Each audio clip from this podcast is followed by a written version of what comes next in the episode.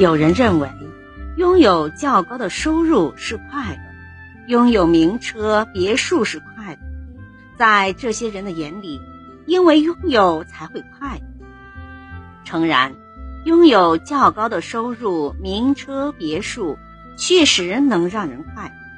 但也有虽然拥有丰厚的物质，但仍不快乐的人。因为，真正的快乐不是拥有，而是选择的结果。每个人都可以选择快乐的频道。不知从什么时候开始，许多人将“郁闷”这个词时时挂在嘴边，抱怨工作忙，抱怨生活累，抱怨上司严，抱怨丈夫懒。抱怨孩子笨，抱怨收入少，抱怨自己付出的比别人多，抱怨自己得到的比别人少。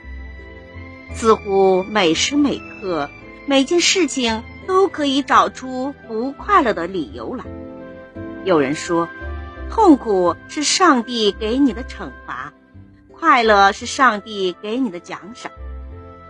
人生的苦与乐都是天定的。自己无法左右，但台湾心灵大师张德芬说：“痛苦是自己选的，快乐是自己给的。”在他看来，无论苦与乐都没有那么神秘，一切都是自己选择的结果。有人问禅师：“信徒能从佛教中找到属于自己的快乐？”那些不信佛的人能从生活中找到快乐吗？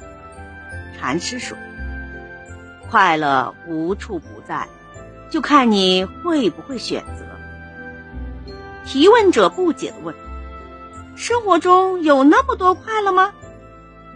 禅师指了指身边的一盆花说：“这上面就有你要的快乐，有吗？”提问者一脸茫然的问道。有啊，你到花市去，选择一盆你一眼就喜欢的花，把它带回家，放在一个你每天都能看到的地方，你就可以开始练习照料你的花了。你要有意识的关爱它，就像爱你的孩子一样。你要学会和你的花儿培养感情，经常跟他说话，告诉他你多么爱他。你要相信，他总是很认真的聆听你的心事，你一定能够体会到自己付出纯真的爱意，内心和谐的感觉，那是多么美妙的感觉啊！你完全忘却了焦躁不安、愤满和匆忙时的尴尬，你尽情欣赏你可爱的鲜花时，你就能融入爱的氛围。你的身心就会融入到轻松愉悦之中。快乐到底是谁给的呢？它又是由谁来控制的呢？其实，快乐就在我们自己手中。那个真正操控快乐的人就是我们自己呀。我们怎么对待生活，怎么对待生活中的困难？便决定了我们会有什么样的快乐。选择自己的快乐，就是禅师的快乐之道呀。有人说，我才是命运的主人，我决定着自己的快乐。是的，只有调整好自己的心态，去发现生活的新奇与美好，才会发现，原来简简单单的活着就是一种快乐。一天。悟德禅师正在给花圃除草，这时从门口路过一位信徒，向他施礼，说道：“大师说佛教能够解除人生的痛苦，可我信佛多年，觉得痛苦依旧，这是怎么回事呢？”禅师放下锄头，问道：“你现在都忙些什么呢？”我整天都在打理我那糟糕的生意，他让我日夜操劳，心力憔悴。禅师笑着说：“怪不得你得不到快乐，原来你的生活已经被应酬和金钱塞满。哪里还容得下快乐呢？难道不是吗？信徒的生活除了忙碌，再也容不下其他的东西，就注定会烦恼。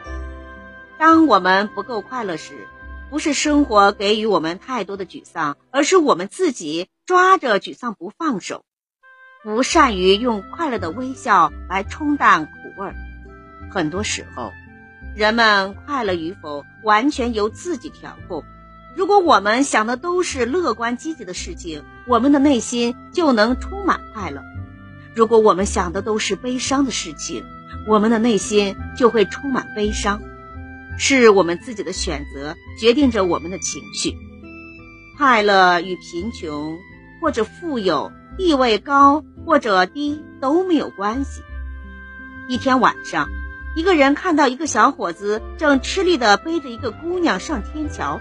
小伙子额额头上渗出了汗珠，这个人赶忙过去帮着搀扶，并问那个小：“他生病了吧？我帮你叫车送医院吧。”谁知小伙子竟然说不用。到了天桥上，姑娘大笑起来，小伙子忙向这人解释说：“谢谢你的好心，我们在玩游戏。”什么？